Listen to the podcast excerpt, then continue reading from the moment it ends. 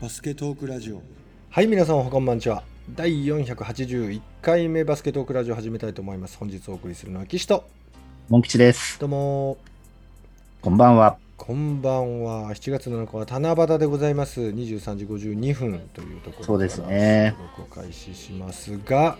さてモン吉くん今日はどんな話題でいきましょ今日まさにね、皆さんも、ううんえーご覧になってたと思うんですけどもね、うんえー日本代表の試合のことをちょっとお話ししたいなと思います。ふん今日はなんと地上波ということでね、えーっと、日本代表対ハンガリーの試合が行われましたので、うんうん。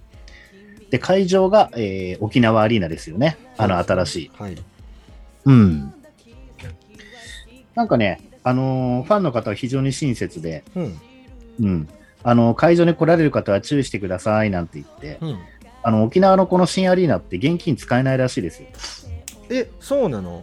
そう。えー、なんかあの、今までのその琉球が使ってた時とうん同じ運用だとしたら、うんあの、 PayPay とか、あとは Suica とか、うんああいう、あの、電子マネー、あの、電子、交通用のやつとかも使えるらしいんですけどね。ああなるほどなるほどうん。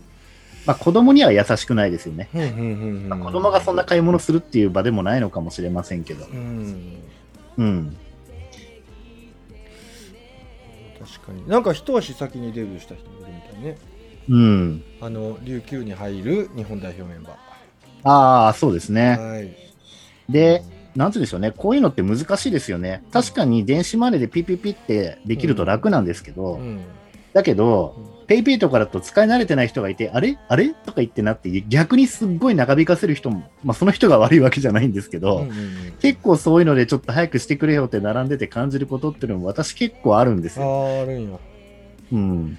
だから必ず電子マネーがいいとも限らないし、うんうん、なかなか難しいところではあるとは思うんですけどね。うん。で、えっと、結構ね、あの、琉球ゴールデンキングスのメンバーは見に来たりしてたらしくて、今日、やっぱ会場。が。やっぱ会場近いしね。うん。うん。普通に飲み物買おうと思って並んでたら、前に、えー牧選手と岸本選手が並んでたなんていうね、えあの、ツイートしてる方なんかもいらっしゃいました。ー、なるほど。うん。まあ、そんな中で今日ね、うんうん。えーっと、まあ、メンバーがこの前、最終メンバー選ばれて、うんただまずそこの話からしなくちゃいけないですね。そうですね。誰が残るなんて言って、ここでこう予想したりとかね、うんうんいろいろしてましたけどうんうもん、うん。結論、えーっと、メンバー順番に行くと、うん。まずその、富樫、うん。ベンドラメ、うん。で、田中大輝、うん。で、この3人に、えーっと、比江島、うん。金丸、うんうんうん。それから、えー、なんだ、張本天傑、うんうんそれから、えーと、渡辺比喩。渡辺比喩うん。それから、えー、ライアン・ロスターではなく、ギャビン・エドワーズう。んギャビン・エドワーズになったねはい。うんあれ？あと一人抜けてんな。誰だっけな？えーっと、えー誰や誰や？あと、アビー・コーキ。あーそうだねで、それと、あと、八村、渡辺、馬場とはいうメンバーが残りまして、はい。で安藤修斗は、えー、選手は外れました。それから安藤聖也選手も外れました。うんうんうんで、竹内選手二人、あの二人とも今回は外れてとうんうんうんいうことになってますよね。うんうんうん。うん。で、えーっと、今回は、この、あと残り2試合沖縄でやる試合どうなるのかわからないですけど、今日のハンガリー戦に関しては、馬場選手と八村選手はまだ合流してないというか、うん。うん隔離中なのか、まだ向こうにいるのか全然わかる情報がね、うん。入ってこないんでわからないですし、渡辺選手もね、帰国しましたっつって空港でなんかこう、映るような、ああいうシーンはニュースでも流れてなかったので、ね。いつの間にってところありますけど、うんうんうんうん。なので、今回はロスター10人で、えーはい。ハンガリうんーと戦ったとうんいうことなんですよね。うん。で、スコアは、えー79対58。うんうんうん。まあ、ランキング的にはハンガリーの方が上なんですけれども、うんえー勝ちまして。うん。えっと、まあ、ボックススコアというか、簡単に数字が出てるのを見ると、うんスリーポイントシュートは、えー日本が34本打って12本。うんで、ハンガリーは30本打って7本。うんうんうんまあ、日本は35.3%で、ハンガリーは23.3%。うんうん。で、ツーポイントは24分の15が日本。うん。で、30分の15が、えーハンガリーということで。まあ、ハンガリーの方がやっぱ大きいチームなんでね、うん。新潟の、新潟ルビレックスにロスコアレン選手もそのハンガリー代表に入ってまああしてみ、たいだね。うんうんまあ、そういう馴染みのある選手も一人ね、うん。ハンガリー代表の中に入ってたわけですけれども、うん。えっと、本当に大きい選手ばっかり。うん。えっと、今回のプログラムダウンロードして、あの、一般の人も見れるようになってたんで見てみたんですけど、うん。一番低い選手が194センチでした。ハンガリ194センチぐらいが確か2人ぐらいいて、あとはもうみんな198とか2メートル4とか、あと2メートル11センチのセンターの人もいましたけれども、まあとにかく、あの、巨大なチームっていう感じですよね。そうですね。これってそ僕感覚が狂っちゃうんですけど巨大なんですか、本当に。わかんないですけどね。まあ、日本に比べるとっていうところですけど。ううん。んそうだよね。うん。うん。ていうかあと、チェコとかもそうでしたけど、うん。なんて言うんだろう、あの、ガードもビッグガードがやってるんで、なんか身長だけだと、うん。なんか誰がパッと見、うんガードでフォワードでなのか、ちょっとよくわかんないぐらい、そんなに身長差がないってイメージなんですけどね、ポジションによる。で、ただその巨大なチーム相手にですね、はい。リバウンド、うん。えー日本42、うん。ハンガリー30、おおあとリバウンドで勝ってしまったというね、うんうん。うんオフェンスリバウンド6のディフェンスリバウンド36。うん。うん。で、逆に、えー、ハンガリーはオフェンスリバウンド6にディフェンスリバウンド24ということで、うん。まあ、日本のシュート率の方が高かったですからね。えちなみに今日見てました？あ、見れてないですよね、隊長。いえ実は。しっかりではないけどまあほぼちゃんと見ましたね。あ、そうですか。あ、そうなんです。センタースタッフの練習。週が終わってから今自粛でね 9時までないんですよね。8時で練習終わっちゃうんでなるほど。で帰ってきて、うんえーモン吉の帰りを待ちつつビデオ、はい今日喋る内容を見とかなきゃと思ってなるほど、なるほど。見ましたよまあ、渡辺選手がもうなんか、この両チームとして規格外的な動きでしたね、今日はね。そうですねそれとやっぱり人間のメンタルって自信を持つとやっぱり違うんですよね、本当に、いや、それは本当に感じますね。うん、ただ単純に向こうに揉まれて上手になったとか強くなったっていう問題じゃなくて、もううん。自信に満ち溢れてシュートに迷いもないしうん。こんなんなるんかっていうふうに思って僕は見ていましたよ。NBA 的に、うん、なんて言うんでしょう、こう、最後まで必ず行くってスタンスでしたよね。全部。うん、それとかもうちょっと作られたこととかを練習してることみたいなのをコートで表現しようとしてた渡辺選手ではなく、うん。まあ、全くショットセレクションじゃないようなところももう入るからっていうような 自そうでしたね自負のもとにブレイクアタックいくんかと思って急に打ったりそのまま突き抜ける、なんかレイアップじゃないけどダンクありましたね前半のありましたね。ボール自分で持ってって、いきなりあそこで飛んでダンクいっちゃったみたいなね。もうなんか1、2ってこうステップ踏み出すのがスリーポイントあたりでうん。え持っていくんやみたいなのありましたね。いや、本当 NBA のあのスター選手がやるようなダンクですよね。うんね。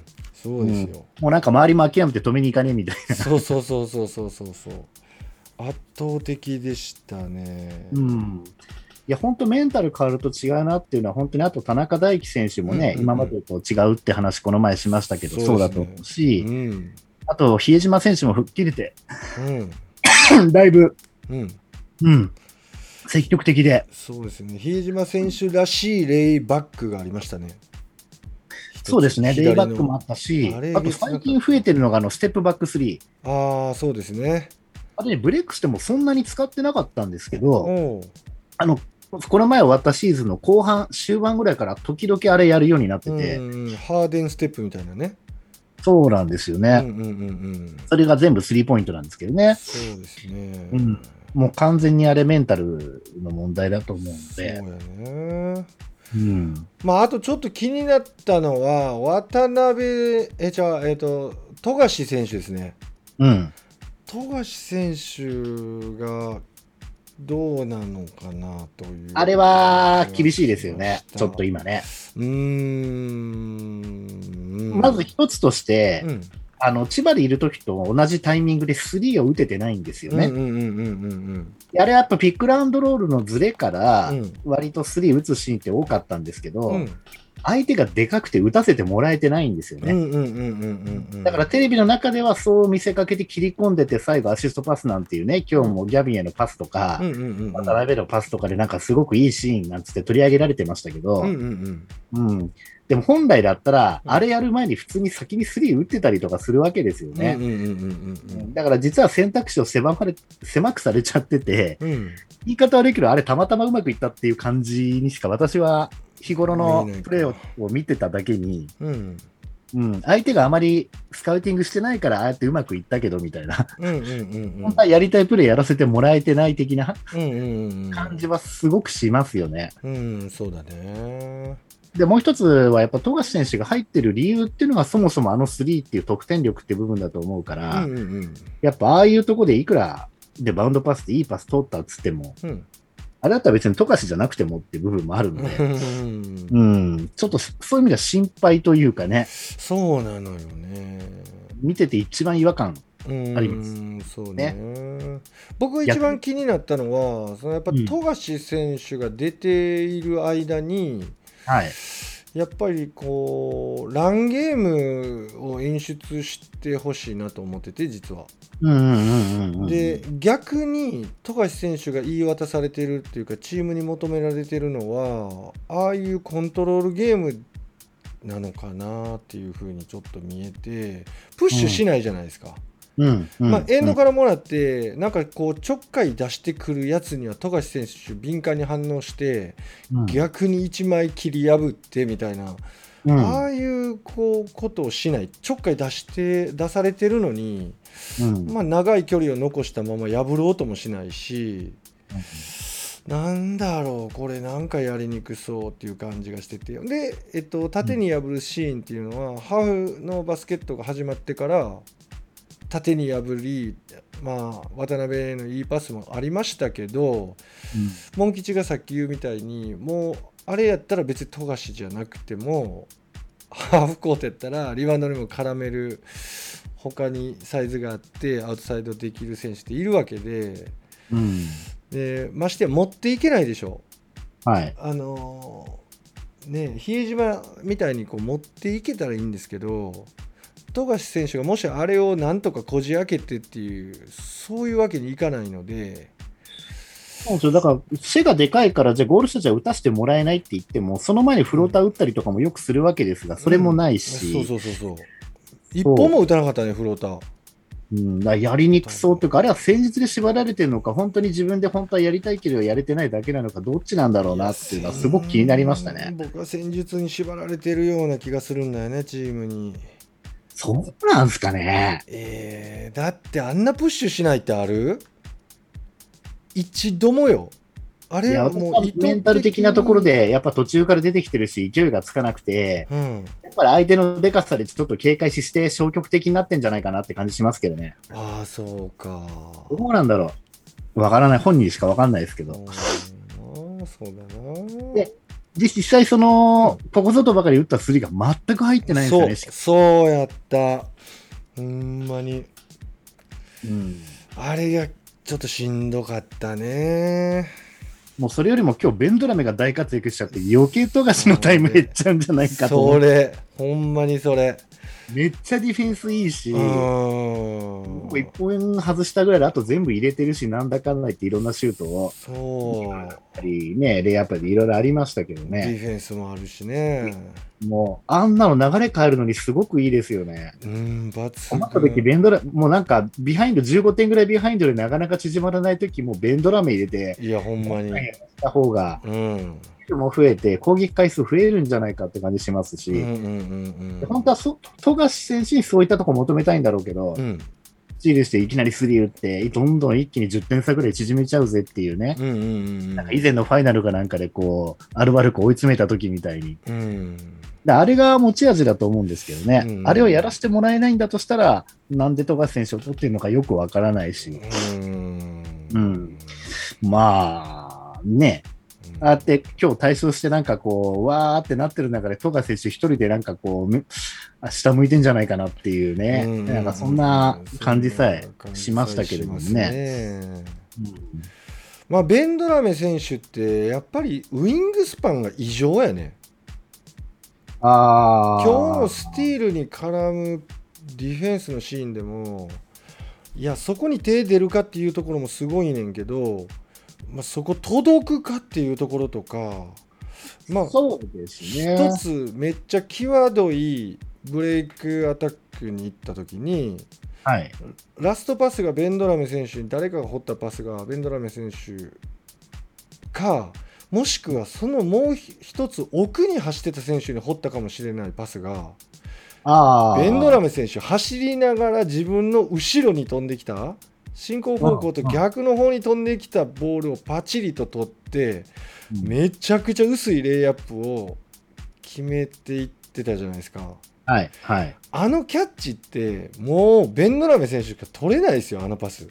まあ、そうでしょうね。うん、あれ掘った瞬間にうわどこエラーやなって思いましたもんうん。でもガチンって取って取ったと思ったらすぐレイアップ持っていけたじゃないですかあもうギリギリですよねバックボードギリギリの薄いレイアップ背後からいきなり出てきてパシっていうね、うん。普通にこうオフェンス側としたら、普通に軽くパスが来て、普通にただ受け取るだけぐらいのパスをいきなりうん。背後から現れてパシってスチールするとかね、そああいうシーンは本当に、う、うん、ああいうプレーこそでも世界で共通して通用するプレーなんだろうなって感じするので、ね。なんか高さがどうとかそういうんじゃなくてね。うんうんうんうん。うん。あと頑張る。うん。もうちょっとまあ他の選手の2倍って言っていいんかどうか分からへんけどうん。もうほんと倍ぐらいちょっと運動量あるような気がしますね。ですね。まあ、あとは、まあ、ちょっとこう言っちゃなんですけど、うん、今日はもね、相手がねう、んちょっといけてなかったですね。うーん確かに。やっぱりあの、この前イランと3連戦した時のイランの初日みたいにコンディションあれ悪かったんじゃないかな。なんかシュート、うんうんうんショートがすごい偉い多かったし、うんうんうん、もちろん、ひいき目に見れば、プレッシャーが効いてたからそうなったって見方もあるけど、うん、多分、もうちょっとシュート本来入んじゃないかなっていうう。ん出だしでね、なんか27対いくつって、あれで決まっちゃっただけで、後のやつはこんなにピリオドごとの点差ってうん3点から5点以内ぐらいだったりしたので、ちょっとね、もう一回やったらもっと締まった試合になるかもなっていうような感じもしますけどね。そうですね。うーんもう与那嶺選手がちょっと解説されてて盛んにジャンプスタートが成功したっておっしゃってましたけど、うん、うん。やっぱゲームの流れ全体を見るとあの出だしっていうのはやっぱり本当に相手にとってはもう嫌気さしますよね。そうですね。うんあれはちょっとしんどかったね。で、まあ、ちょっと拮抗するというかお互い我慢の時間があったんですよね。なかなか得点伸びなくてスコアメイクできない時間っていうのがちょっと渡辺選手が下がってる間とかちょっとオフェンスがもたつくようなところあったりして得点伸びなかったんですけどあれよく我慢しきりましたよね。うん。うん、うん流れをこう変えられるのかなと思いきやディフェンスよく頑張ってこっちの失点が伸びない間、向こうにも失点がなかなか得られない状態が続いて、あれを辛抱しきったっていうのは一つこう何か掴んだんじゃないかなと思って見てました。まあ、初戦の相手としては良かったかもしれないですけど、一つ言えるのは、うんディフェンスがいまいちでしたね、相手チーム。まあ、ディフェンスもそうやけどリバウンドもそうだったね。うん、そう、リバウンドあんだけ高いのに取れないっていうのもよくわかんないですけど、コンタクトが、まあ、やっぱ球際にすごく弱くて、でうん。動き鈍かったっすようね、ん。うん。で、ディフェンスも全然当たりが強くないから、うん。なんか伸び伸びプレーできちゃってましたからうね。ん。うん。あれ、ワールドカップで当たった、ね、うん。他のチームとかと比べると、うん。やっぱ全然だと思うのうで、ん。うん、むしろあれで勝てなかったら本当にやばいなっていう。うんただ、ランキング的に、あのーなんていうのか、同じぐらいのうん。チームってことは、うん。例えば、チャイニーズ・タイペイだって日本とそんなにランキングは変わらないわけですよ。うん。ってことは、ああやって最強のメンバー揃えば、うん。正直言ってあの、沖縄の後2試合やるところって勝てる可能性って結構あるんじゃないかなと思うんですけど、うんうんうんうん。ただ、ここでうん、やっぱり勘違いしちゃいけないのは、うんあの、そこに勝ったから、よし、オリンピックもいけるんちゃうか、なんてすごい盛り上がっといて、うんオリンピック全敗してなんだ、みたいなね。うんうんうんこれは違うよってことはね、やっぱ分かっていただきたいですよね。でもさオリンピ雰囲気になりッそうで怖い。クも強いやんだってなんで1位と2位のチームと、あとだって、ほんまやでも1位、2位、アンドドンチッチっすよ。ううんそれでも何も知らなくてね、負けてなんだみたいな。なんだみ一たいに緒にみたいなね。とこの盛り下がるのだけは絶対やめてほしいですよ。ほんまにほんまに、もうこその可能性が明らかにもううん。9割超えてると思うので、怖い怖い怖い怖い、うん、それはちょっとね、うん、全然、まあ、次元の違うというかねもううん、世界の話になってきますんでね。これから厳しくなってくるんで、そうですうね。ん。うん。まあ、あとは、えっ、と、今回、あと当たるチームっていうのが、えっ、と、なんだっけ、フィンランドと、うん。あとベルギーでしたっけ、あーフィンランドとベルギーだったっけな。確か今回当たるのがね。うん。で、ランキング的には確かみんな30番台ぐらい、うん。日本が41とかって考えたときに、そんなにランキングでうん。差はないところが相手なので、うん。まあ、一方的に、まあ、逆に今日みたいな出だしを相手にやられちゃってね、うん。7対5とかで日本が追いかけるとか、そんな風にならなければ、多分、そんなボロ負けするとか、そういうことは多分ないとは思うんですけど、うん。うん。そうですね。もう未だに7月の16日の金曜日かなんかの対戦相手が未だに未定ってなってるのは、あれは何なんでしょうね。ほんまやね来る予定のチームが未だになんか入れる手続きが取れてないとか、そんなことなのかもしれないですけど。だうんうんうん。から沖縄シリーズの残り2試合に、まず八村とね、馬場、この2人が出れるのか出れないのかっていうことと、おそらく出れなくて、その後の埼玉シリーズでフランスとやるときとかね、うん。うんうん、あの時には当然、あの2人も合流すると思うんですけれそうですども、ね。うんうん。うん。そうですね。まあ、勢いはついてきてるんでね、うん。見てておもし、見てて面白い試合だなとは思いましたけれども、確かに。うん。もっとあれから激しく当たってくるチームに対してどこまでできるのかっていうところをとにかく見たいですね。うん。うん。うん。ちょっと今日のはまだ全然、うん。見た限りじゃ全然わかんないな、これや、そう感じで。だね。正直。うんうんうんうん。うん。確かそうですね。ちなみにオリンピック本番は26日の夜9時から日本対スペイン。で、その後29日、3日後の昼にスロベニア、ドンチ対日本。スロベニアもなんかオリンピック初とか言ってるけど、ランキング10何位ですよね。16位とかかなんか載ってましたけど。で、最後8月1日日曜日に日本対アルゼンチンということですね。なるほどまあこれ女子、男子ばっか盛り上がっちゃってるけど、女子の方が本当はね、うん上位に行く可能性があるので、ねこれちょっと楽しみですけれどうんもね。うんうんうんうん。女子も本橋選手とか選ばれましたしね。入りましたねううんん。で、あの、今回うん特徴的なのが、その選んだ選手の選んだ理由っていうのをそれぞれ、うんラマス、もしくは、あのなんだっけ、だ女子の方の、あの、ヘッドコーチもですね、うんあの、それぞれコメントしてるんですよね。おー一人一人に対してねなんか、あ、トム・ホーバスさんもね、んそう。うん。で、ちょっとね、笑っちゃうんですけど、うんラマスさんって最初金丸選んでなかったわけですよ。うんうん人が多いからって言って。うんなのに、うん今回のあの選んだ理由の金丸のコメントが一番長くて、えー、そうなのこれね、うん。結構ね、ちょっとこう言っちゃなんですけど、わ 笑えるというか、うん笑えるって言っちゃいけないんだけど、うん。なんだっけな、なんか、最初から金丸の凄さ分かってた的な、なんか よくわかんない。アピールも含めたなんか、コメントになってるように見えてですね。えー、うん。この際読んじゃいましょうか？お願いします。ちょっと聞いた、あの、例えば、例えばですよ、比江島選手に関してはクリエイティブなプレイヤーですと。うんで、パス、シュート、ピックアンドロールプレイにおいて、いろんな、えーバリエーションが備わっており、このチームに欠かせない選手です。うんで、富樫選手、うんスピードと得点力、パス能力を高く評価しており先行しました。うんサイズを補うだけのリソースやスキルレベルなど、日本代日本代表に必要なすべての要素を持っている選手です。うん。でベンドラメに関してはうん、チームのサイズを少しでも上げていく考えで、2年前から、えー2番から、えー1番にコンバートに挑戦してきたと。それにプラスして、彼のフィジカルコンディションが向上しているところも評価。さて、問題の金丸選手。うんうんシューターとして素晴らしい才能を持っており、うん我々にとっては重要な選手です。うんで彼を見ていると集中しているのか、もしくは何を考えているのか、タフなプレーができるのか、表情だけを見ていてはわからない部分があります。もちろんスリーポイントシュートに関しては文句のつけようのない才能があります。それ以外の部分では、本当は頑張る選手です。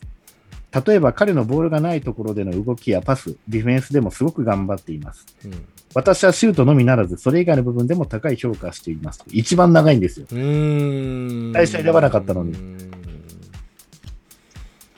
うんうんでね、えっ、と、逆にですね、渡辺比喩選手のコメント、うんサイズや身体能力が高く、ブロックショットやリング下での仕事をこなせる可能性を秘めた選手です。以上。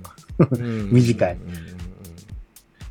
あと、シェーファービー後期なんかは、えっ、と、2年前から日本代表に選考し、彼の成長を、えー直近で見てきたと。うんで、彼のフィジカルコンディションは世界標準のレベルまで来ている。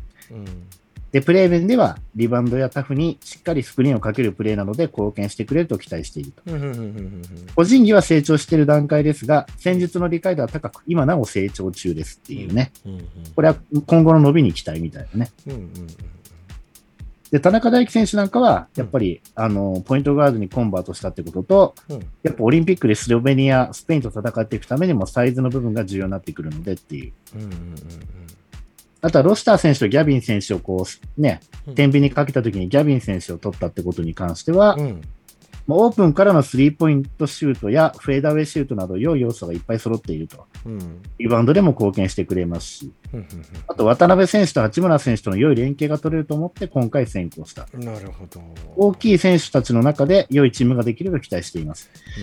うんこれギャビン選手のそのリバウンドの強さっていうところにやっぱりうん何回も何回もぴょんぴょん飛んでっていうところとか。だから、ギャビン選手にどっちかというとゴール下をやってもらったりするのかなって思ってたんですけどね。うんうんだけど意外とこれなんかスリーポイントシュートだ、フェーダーウェイシュートなどみたいなところを上げてきてる。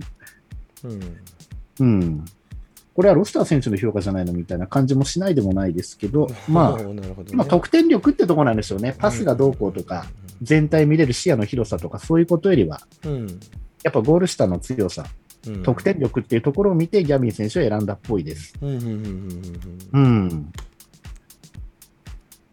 まあ、女子の方に関してもいろいろ書いてありましたしね。女子は宮沢選手残ってよかったなと思いましたけどね。結構私が見に行った時に本当にプレイタイム短かったんで大丈夫かなっていうのと、うんうんあとポイントガードがすごくいっぱい候補に上がってる中で誰が選ばれるのかなと思ってましたけど、うん今回あの初代表みたいな形でね、候補に入ってた安間選手が漏れて、うん。で逆に宮崎選手が入ってましたうね。ーんそうなのよ。急に女子の話になっちゃいましたけど、うん女子で宮崎選手はやっぱりスピードっていうところ、うん。だから宮崎選手とその安間選手を比べたときに、うん。宮崎選手のスピードを取った的な感じの書かれ方をしてました。ああそうなんだね。う。うんそうですね。まあ、今回、なんかこういうコメント載っけてたことって、本当私今まで見て初めてだったような気がするので、うん。まあ、さすがに切ったり、落とした理由はね、述べてないですけど、まあ、こういうの、すごくこう、ファンにとっては非常に嬉しいなっていう。確かに確かに。感じました。うんうん。なんかすっきりするよね。うん。うん、そういうことかっていうの。も今まで想像の域でしかなかったところが現実に手に取って分かるっていう面白さがありますよね。で逆に先行でダメだった選手の中で印象的だったのが竹内康介選手で、うん、ツイッターかなんかでもコメントしてましたけど、うん、まあ、長年ずっと関わってきてうん。っていう中で、うん。まあ、今回落ちて、うん。でも結構コンディション的には良かったから、うん。やってやろうって気持ちはあったみたいなことが書いてあって、ああ、そうなんだね。で、急にオフになってしまって、うん。この悔しさをジムでぶつけてきましたみたいなことがコメントに書いてありましたけれどもね。おーなる、ほまだまだ頑張るつもりですみたいな感じで、ど。うんうんうんアブレックスの方で力を発揮してくれるんじゃないかなっていう竹内康介選手うんですね。なるほうん、それこそ篠山選手なんて今日ね、解説に呼ばれてましたしね。あそうなの？はい。あの、民放の方だと、解説じゃないや。えっとね、スタジオゲストだ。解説、田臥勇太だだったんで、うん、田臥選手の解説が非常にこう、的確で、うんうんなんていうの、なんか話し方とかもすごく聞きやすくて、うんうん。今日の MVP は田臥選手の解説だなんて言ってる人たちも、へえうん。まあ、これは多分、ひいき目に言ってる部分もあると思いますがね。私も聞いてて聞きやすかったですかね。うんうん。やっぱ視聴者もモン吉みたいに耳が超えてくると緊張するよねあの解説する人も。だからやっぱりね、みんな敏感ですよ。ちょっと選手名間違えちゃったりとか、まあ、それこそあれは解説者とは別でしたけどね、うん。あのアナウンサーの方の人でしたけど、それこそあの安藤選手が、うん。ね、名古屋に移籍とかわけわからないことをこの前言って 大騒ぎになってたんですけど、えー。もうああいうのとかもういい加減にしろみたいな感じ。まあ、あれは誰が聞いてもいい加減にしろって話ですけどね。あと解説者でやっぱり、うん。チーム名とか選手名とかをこう間違えてたりとかね、うん。しながら喋っちゃったりしてる人とかっていうのがやっぱりこうん。う、うん、だいぶ皆さん敏感になっていらっしゃるよそうですよね。うんいやいや今日ほんで見てて思ったのがその、はい。まあ、日本の選手はまあいいじゃないですか。はい。なんとなくシルエットで誰か分かるっていう感じでね、うんで、もすごいなと思ったのは僕見たこれ何で見たんやったかなちょっと忘れちゃいましたけどはい。その代表戦でパスが動くたびに相手チームの名前をこう誰々誰々そして誰々からインサイド誰々っておー言えるわけですよね。はい。はい。これはちょっとトレーニング積んどかな無理やなと思ってすごいなと思って見てたんですよ。えーうん、あれすすごいですねごかったよ。うん。うんうんうん、びっくりしました。えーうん、あれは偉いなと思って。そうですね。うんうん、うん、うん、うん。そっか。で、やっぱり、そういう仕事してる人も、うどんどんレベル上がってって、そうやね。ね、聞きやすいのが増えるといいですよね。そうですよ。だから、こういう代表戦だと、うん DAZN なのか、例えば、えーバスケットライブなのか、うん民放なのかって選べるときに、解説者見て決めてますよね、ファンの方あ々ね。あー、やっぱりそうなんですか。そう、はいわかるわ、絶対。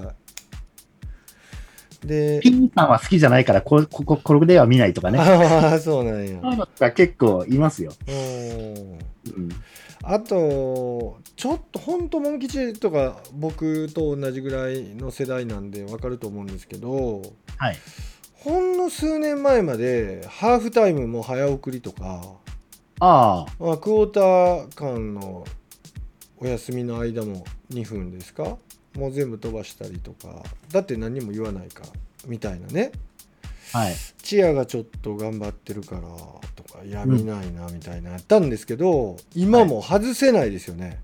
あのまあ、そそうですね。あの時しかこう知り得ない情報って結構言うてくれるんで、うん。うん。えー、そんなことあったんやあんなことあったんやとかもっと言うと、こう選手時代どうでしたかみたいな話とかもチラチラしてくれたりして、うんうんでもううんああいう特徴のある選手ですねみたいな言ってる間にそれハイライトで出てきてあこれですこれですみたいなね、うんうんうんあーなんかこのこうクォーター間のなんかレストの間とかあとハーフタイムの間とかも全然早送りしないで見ないといけないなと思って、そうですようね。ーんうん。うん。だからアウト・オブ・バーンズとかなったらこう、はい。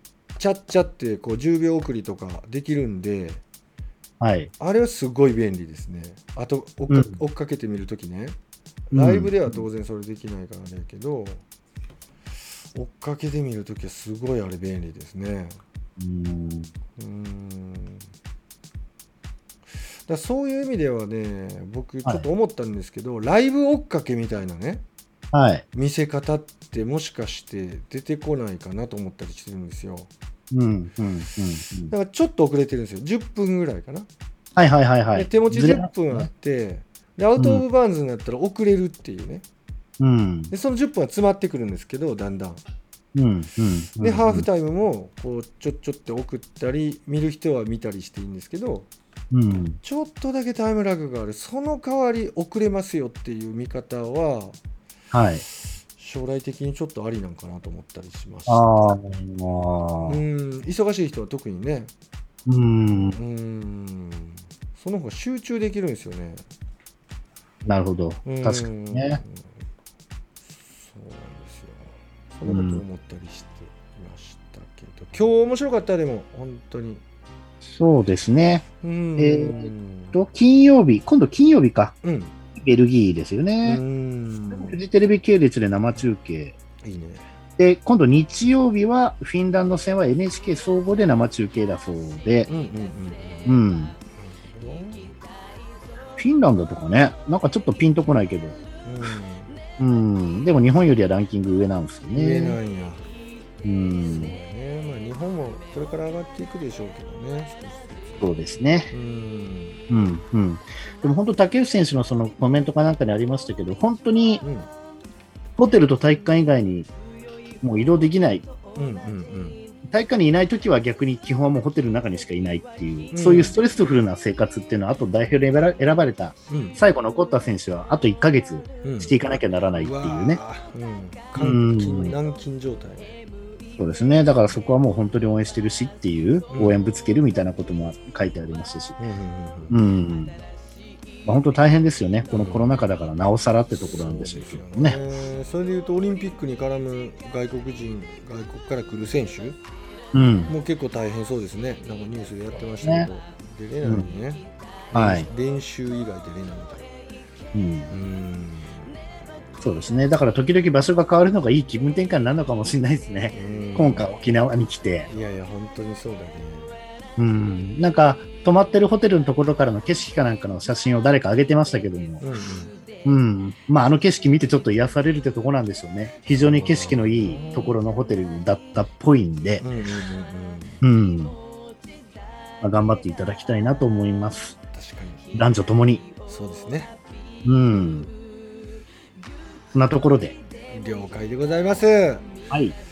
いやー今日も、えーためになるお話をたくさん聞きましたそして今日はよ見れたからね余計に楽しかったですありがとうございますまあ、とにかくあと最後、金丸選手がすごかった、やっぱり。ああ金丸選手ねまあ、スナイパーですね、あれはうん。うんうんうんほぼ全部うん決めてましたし、うんやっぱり向こうもスカウティングしてないから、金丸に普通に打たせてくれるシーンがあったっていうのもあるんでしょうけどうね。ん。中国とやった時に中国が張り付いてたりしたんで、なかなかね、うん。そういう中で決めるっていうシーンでしたけど、今日はもうオープンで打ててるシーンっていうのが結構あったので、まあ、うん。それは入るだろうなっていうのもありましたけどうね、ん彼だったら。あとはやっぱり今の日本代表パスの能力高い人ばっかりやんねそうですね、うん。横断パスとかにしても、こう、簡単にクローズアウトされない、速い、でかくくて速いパスを出せてるように感じますよね。そうですね。で今日みたいにディフェンスが甘かったら大きなスキップパスとか飛ばしてましたね。そうですね。あれ結構特徴的じゃない？あれ危ないよ。ディフェンスがタイトやったら、いや、本当そう思いますね。うん。でもそこがこうスリーパスアウェイみたいな。うん。代表クラスの試合でスリーパスアウェイをガンガン飛ばすっていう。ねちょっと面白かったですけどだから、これが他の相手に通じるかどうかってところも注目だと思います、残り。ですよねまあ、渡辺選手が出すパスは、まあ、うん通じるのかもしれない。NBA 感覚でやってるから。うんうんうんただ、それが本当に他のメンバーが取れるかどうかっていうところと、うん他のメンバーがそれと同じレベルのパスで回せるかどうかってことにもよるんでしょうけれどもね。うんうんうんうん。ますます楽しみになってきました。そうですねうん。OK でございますさてそれでは皆さん481回目のバスケットークラジオを楽しんでいただけましたでしょうか？本日お送りしましたのは岸とモン吉でした。See you next time バイバーイ。